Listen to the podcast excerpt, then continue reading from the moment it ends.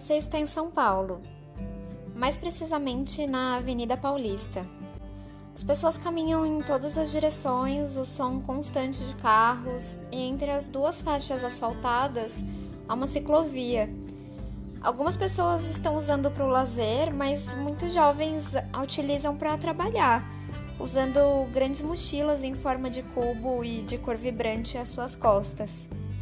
Você está na frente do Parque Trianon, Ali é um pouco mais escuro do que outras partes da avenida porque há muitas árvores centenárias que oferecem uma boa sombra. Perto da entrada do parque há uma estátua toda feita de mármore branco. É a figura de um homem, ele também branco, em camisa, calça e botinas.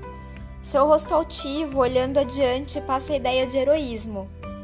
Nós estamos diante de uma escultura feita pelo artista italiano Luigi Brizolara em homenagem a Bartolomeu Bueno da Silva, e essa estátua foi inaugurada em 1924, transposta para seu atual local em 1935.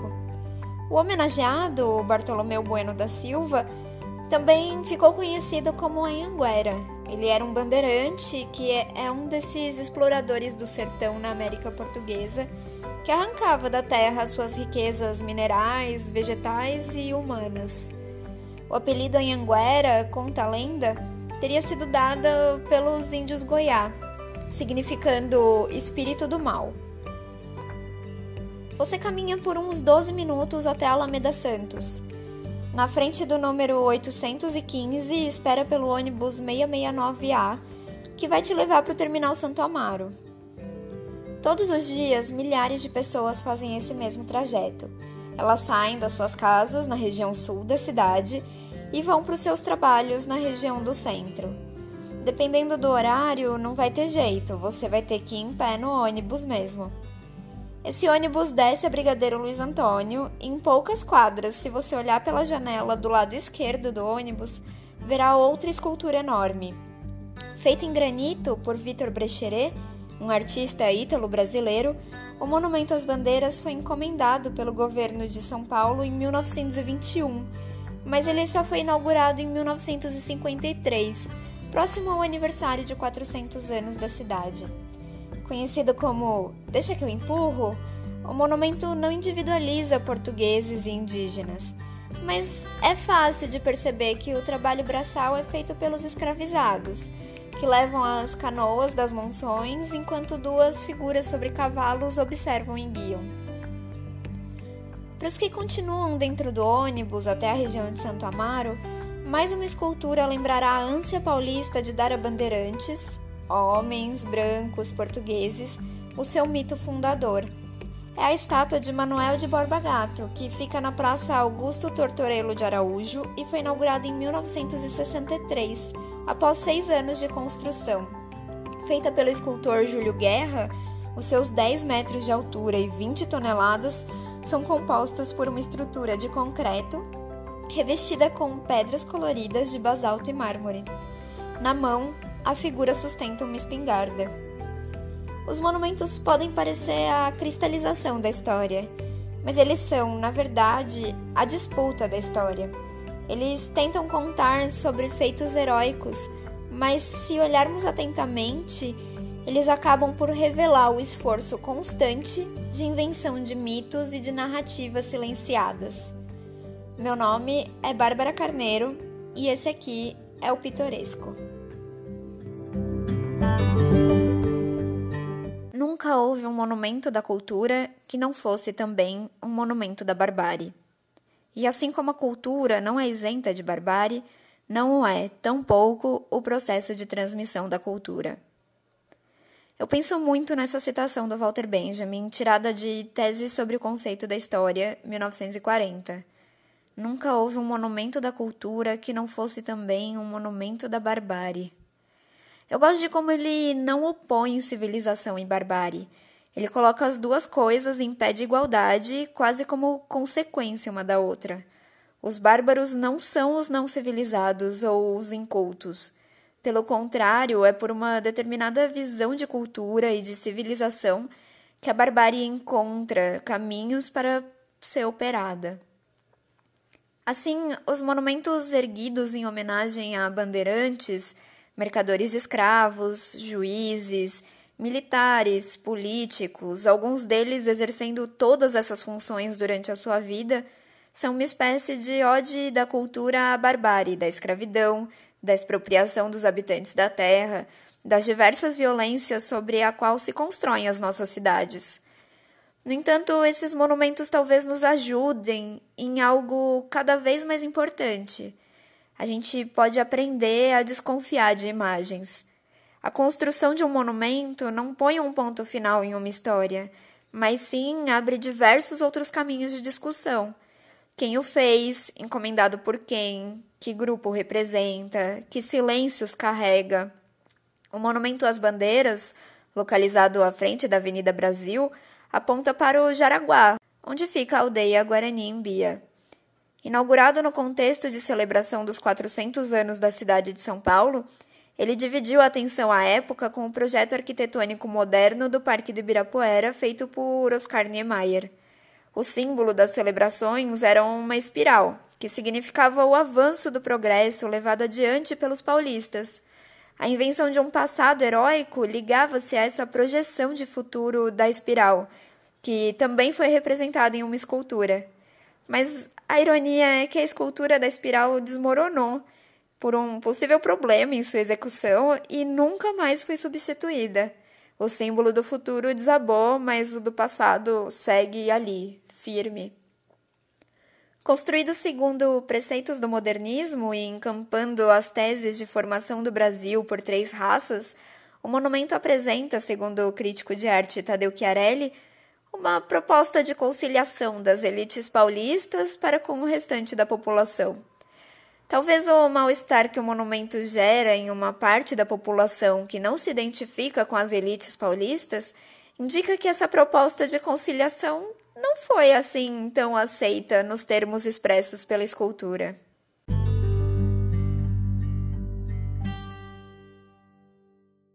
Para qualificar um pouco essa conversa sobre o que fazem esses monumentos na cidade, eu entrei em contato com a Carol Oliveira. A Carol é uma historiadora, é, a gente se conheceu nas áreas comuns da faculdade, trocando ideia entre uma aula e outra, ou enquanto eu esperava para pegar o ônibus de volta para casa, porque eu queria pegar menos trânsito. Quando eu perguntei se ela toparia participar do episódio, ela me enviou um texto que tinha escrito sobre o assunto, mas focando em outros monumentos e usos culturais do espaço na região da Luz, aqui também em São Paulo. Eu vou deixar como referência na descrição do episódio, porque vale muito a pena ler as reflexões que ela faz. Salve, Bárbara! Agradecer o convite e que legal que a gente se esbarra como adulta historiadora depois de ter se esbarrado como universitária, né? adultas universitárias. Risos.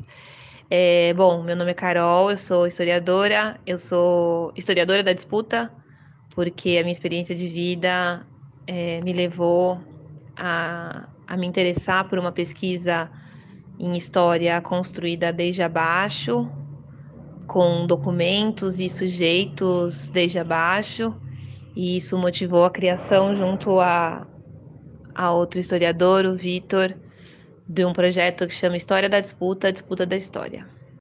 Então, a gente tem esses monumentos de bandeirantes aí que foram erigidos na cidade, como você disse, no século XX, né? Metade do século XX, ali na nesse, nesse esforço da terceira fundação da cidade e os símbolos escolhidos em cada fundação.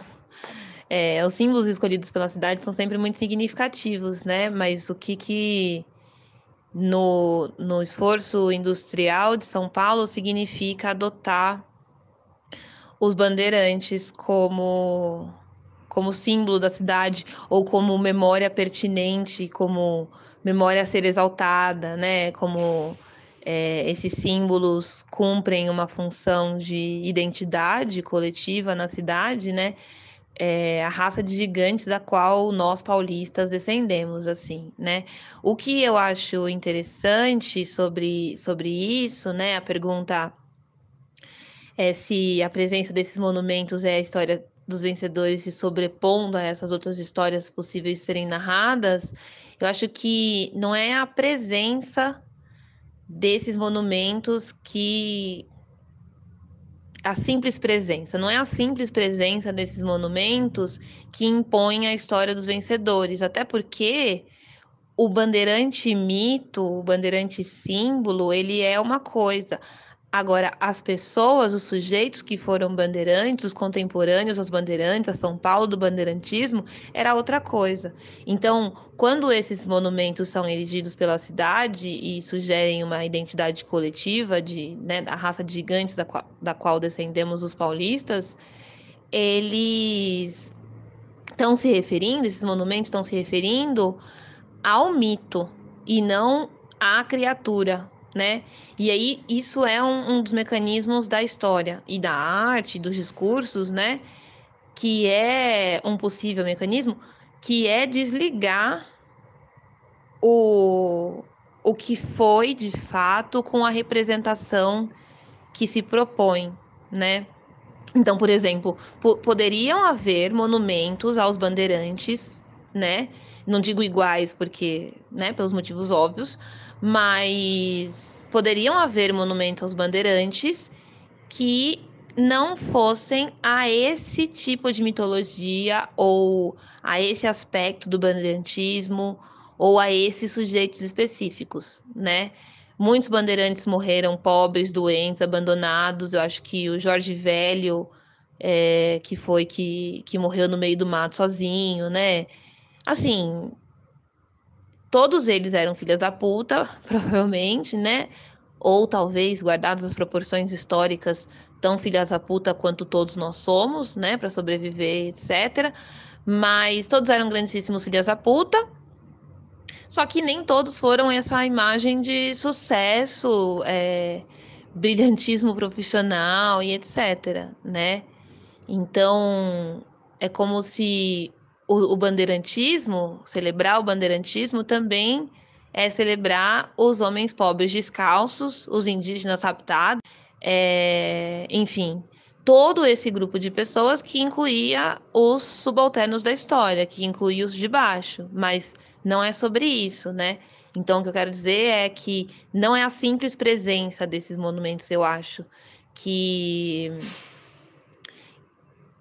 que faz com que a história dos vencedores se sobreponha a outras histórias possíveis de serem narradas, né? Eu acho que talvez seja o esforço ou a narrativa escolhida ou a forma como as decisões são tomadas, é, o que a gente entende responde por arte, e, e é isso. Acho que é um conjunto de dispositivos, na verdade, que, que faz isso, né? Existe uma discussão constante e até sazonal sobre destruir e questionar alguns monumentos. Eu queria saber se você acha que essa discussão é, possibilita uma espécie de revisão historiográfica a céu aberto, como se a história tivesse sendo escrita pelos seus agentes é, a partir dessas discussões. Eu acho que é, questionar todos os monumentos devem ser questionados e acho que a discussão sobre destruir ou se eles são válidos ou não e tal, assim, não deixa de ser uma discussão sobre a função da história ou uma forma pública de revisão historiográfica ou de revisão da história pública. Mas é, eu acho que assim, revisão historiográfica, o que eu chamaria de revisão historiográfica a céu aberto é a destruição literal dos, dos monumentos, né? É pegar a, a marreta, eu ouvi falar uma vez de uma galera na gringa que fazia isso, fazia passeio historiográfico pela cidade, sei lá, turismo histórico com uma marreta. Esse é o meu sonho, né? Eu queria que a história da disputa fosse isso em alguma medida, pelo menos. Nós né? estamos tentando, mas faltam, faltam as marretas é, as, as literais. Então, eu acho que você fazer uma revisão historiográfica céu aberto, assim, tipo corpo a corpo, né? Eu acho que seria detonar real esses monumentos. Eu acho que a gente tem todo esse problema da criminalização da vida e da violência, principalmente estatal no Brasil, que impede que a gente consiga ter atos públicos mais confrontivos, como fala isso, mais, sabe, mais dispostos para o confronto, né? Dispostos, às vezes até tá, mas é um aparelho estatal tão absurdo que é, impede, nem desestimula, impede, né? Então, o que eu, o que eu chamo, o que eu chamaria de revisão historiográfica a céu aberto é essa esse confronto material esse encontro, sabe?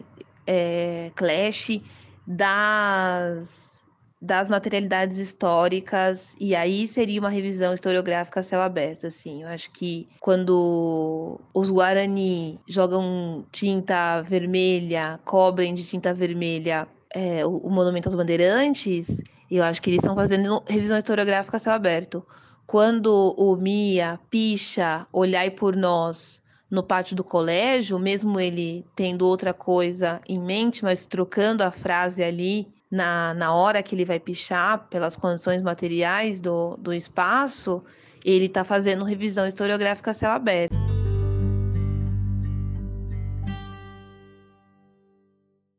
A discussão sobre a validade ou não dos monumentos, ela é uma espécie de revisão historiográfica, eu acho que ela ajuda a pensar melhor a história na sociedade, mas eu acho que iniciativas muito mais interessantes e radicalizadas, radicalizadas entre várias aspas, né? Mas é, racializadas também, elas, elas são mais interessantes para enxergar essa revisão historiográfica porque os monumentos, eles são essa materialização, né? Por exemplo, se os bandeirantes são monumentos e não, não é pela pessoa que os bandeirantes eram, e sim pela ideia dos bandeirantes, né?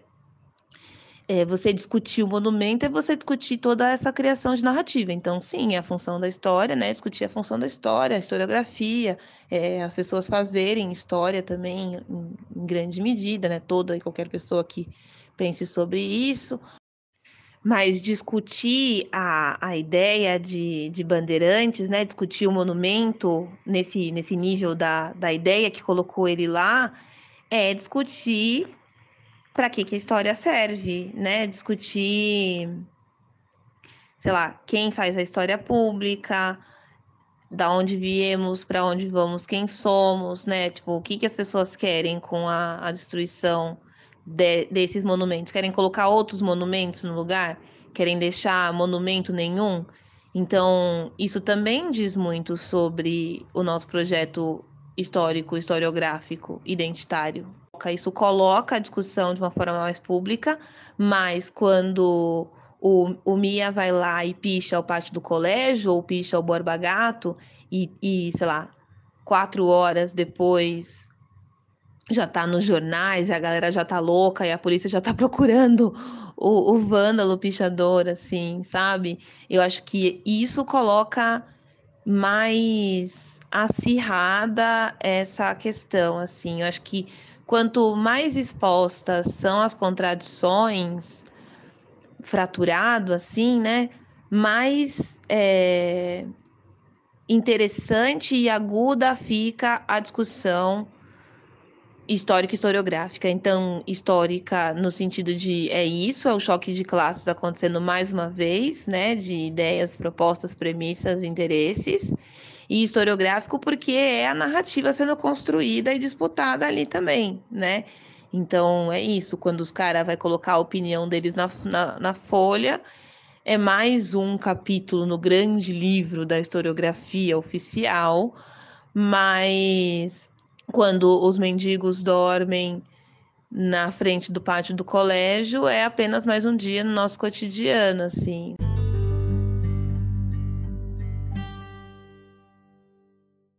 Discutir a, a ideia da, da história é uma coisa que a gente faz com o corpo também. Então, eu não sei se se tornar certos símbolos presentes nos monumentos se, se, isso torna esses símbolos mais incômodos, né? Eu acho que explicita mais e o que acontece é que a gente está nesse momento histórico, identitário, das identidades fragmentadas, sei lá, onde causa. Acho que sim, acho que causa mais incômodo, mas acho que é só isso, sabe? Acho que não é incômodo o suficiente para imediatamente tirar essa, não a nossa sociedade, assim, tirar essa, esse monumento. Acho que, inclusive, é um bom exemplo pensar na velocidade com que alguns monumentos foram tirados no primeiro mundo, né? Aí você vê o incômodo se materializando em alguma ação. Aqui, eu acho que o que é isso, é só isso, é só incômodo, sabe? E tem coisas que incomodam menos e coisas que incomodam mais, que são os exemplos que eu, que eu dei anteriormente aí, né? Mas também é isso, você vê que só de falar em tirar, algumas pessoas já ficam loucas e super ofendidas. Isso mostra o quão, em que lugar que a gente está desse debate, né? Não acho que é atrasado ou para frente também, acho que não é sobre isso, acho que é posições vagas em um amplo espectro político. Então, acho que, por exemplo, a velocidade com que alguns monumentos a escravocratas foram derrubados no primeiro mundo diz muito mais sobre o quão eles não querem ser associados a esses escravocratas por uma série de motivos, isso há bastante tempo, né? Do que sobre uma consciência coletiva sobre racismo, né? E assim, você pode não querer ser associado a escravocrata e ser racista tranquilamente, né? Inclusive, a gente sabe bem disso. E então acho que eu vejo isso mais um dos longos e estafantes capítulos, para ser sincera contigo, sobre esse tipo de monumentalidade, né? Que é o que eu disse, a, a proposta do que vai acontecer depois, né? Qual que é a proposta então, o que? Se não esse, então qual? Se não assim, então como? Eu acho que aí é mais interessante, né? Se a gente vai derrubar tudo, se a gente e aí, assim, na minha cabeça, é muito mais interessante monumentalizar tudo nessa, nessa brisa do Legoff de o, o que, que significa o monumento, o que, que é a ideia do monumento, né? Então, se a ideia que colocou os bandeirantes lá é essa desta São Paulo que, que carrega o Brasil nas costas, né? Dos homens brabos, né? Maus, com roupa de couro, sei lá que merda que é essa. Mas assim, né? Esse, esse desbravador. É, então, se, se essa ideia que colocou o Bandeirante lá é de preservar e é, engrandecer e reproduzir nas, nas próximas gerações, eu acho que então a gente pode monumentalizar toda e qualquer existência, vida e manifestação cultural e a gente vai preservar todas e vai respeitar todas, sabe assim? Esse mundo seria lindo. Então, acho que é, é, legal que essa discussão seja colocada, mas eu, eu não acho que ela é colocada de verdade. Eu acho que é apenas mais uma discussão, assim, sabe? Não tem impacto real ainda na nossa materialidade, mas a gente vê ações que têm impacto real na, na realidade, geralmente quando elas são né, físicas, materiais e nascem dessas contradições extremas da história, da luta de classes, do capitalismo e tal.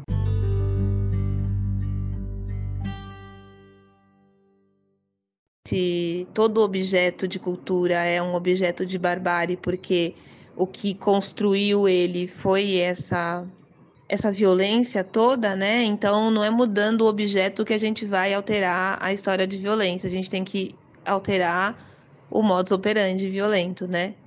Tem que ter outra forma de aceitar e construir essa cultura co coletiva, compartilhada, urbana, sei lá. Então, por exemplo, essa brisa de monumentalizar tudo, né? Se a gente monumentaliza todas as formas de existência na cidade, incluindo a dos pobres, incluindo as pessoas racializadas, das mulheres, etc., né, dos subalternos da história e tal, a gente eleva essas categorias há de sujeito da história também, e isso é revolucionário, é um pouco o que a história da disputa defende, né? Assim, se todo mundo valer tanto quanto vale o Borba Gato, né? E, e aí eu não tô nem falando de desvalorizar o Borba Gato, assim, foda-se ele, mas nem é sobre isso. É, não tô disputando tirar o valor dele, sabe? Para ninguém ficar bravo. Pelo contrário, eu estou disputando que todos tenham o mesmo valor, né? Se ele é tão valoroso, se os bandeirantes são, se a memória dos nossos presidentes, os caralho, então por que não, né? De todo e qualquer sujeito, e aí todo mundo é da história, e aí todo mundo constrói a história, todo mundo tem esse poder de interferência, todo mundo tem poder de interferência, etc. Né? É... Então, acho que acho que isso é uma possibilidade. E acho que essa possibilidade mesmo, ela, ela indica essa percepção e, e narrativa da, da história onde todos todos participam, né? Então a gente não precisa de monumento. Acho que é isso. Acho que por tudo ser monumentalizado, inclusive invalida um pouco essa necessidade de erigir algumas alguns símbolos, porque, né, todos estamos no mesmo plano.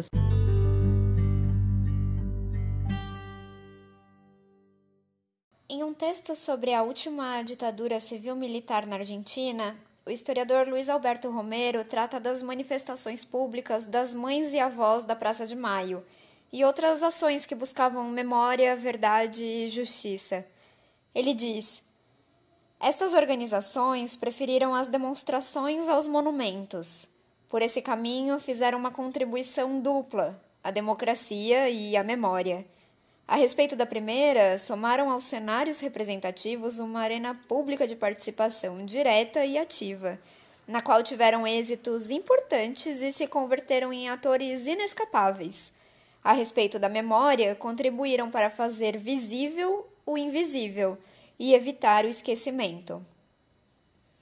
O espaço público é o lugar do caos, sem que isso seja ruim. É o lugar da disputa, é onde as práticas democráticas podem ser construídas. Nessa disputa, o elevado, que aqui em São Paulo a gente chama de Minhocão, teve em 2016 o seu nome trocado de Costa e Silva, presidente general durante a ditadura civil-militar brasileira, por elevado João Goulart, que foi o presidente deposto pelo golpe de 1 de abril de 1964. A disputa é tão evidente que, no ano seguinte, alterada a gestão municipal, a ponte que liga a Zona Norte ao centro teve o seu nome alterado. A Ponte das Bandeiras tornou-se Ponte Romeu Tuma. E se antes ela homenageava as expedições que suplantaram os modos de vida Brasil adentro, ela passou a homenagear um político e militar que atuava na repressão durante a ditadura. Novas ordens impõem novos símbolos. Mas se o passado não foi entendido e as suas mazelas expurgadas, esses espíritos do mal sempre estarão prontos para receber novos corpos, de mármore, granito ou então concreto.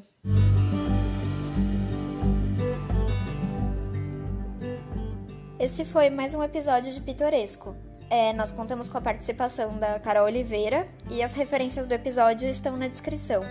A pesquisa, o roteiro, a edição e a publicação foram feitas por mim mesma, Bárbara Carneiro.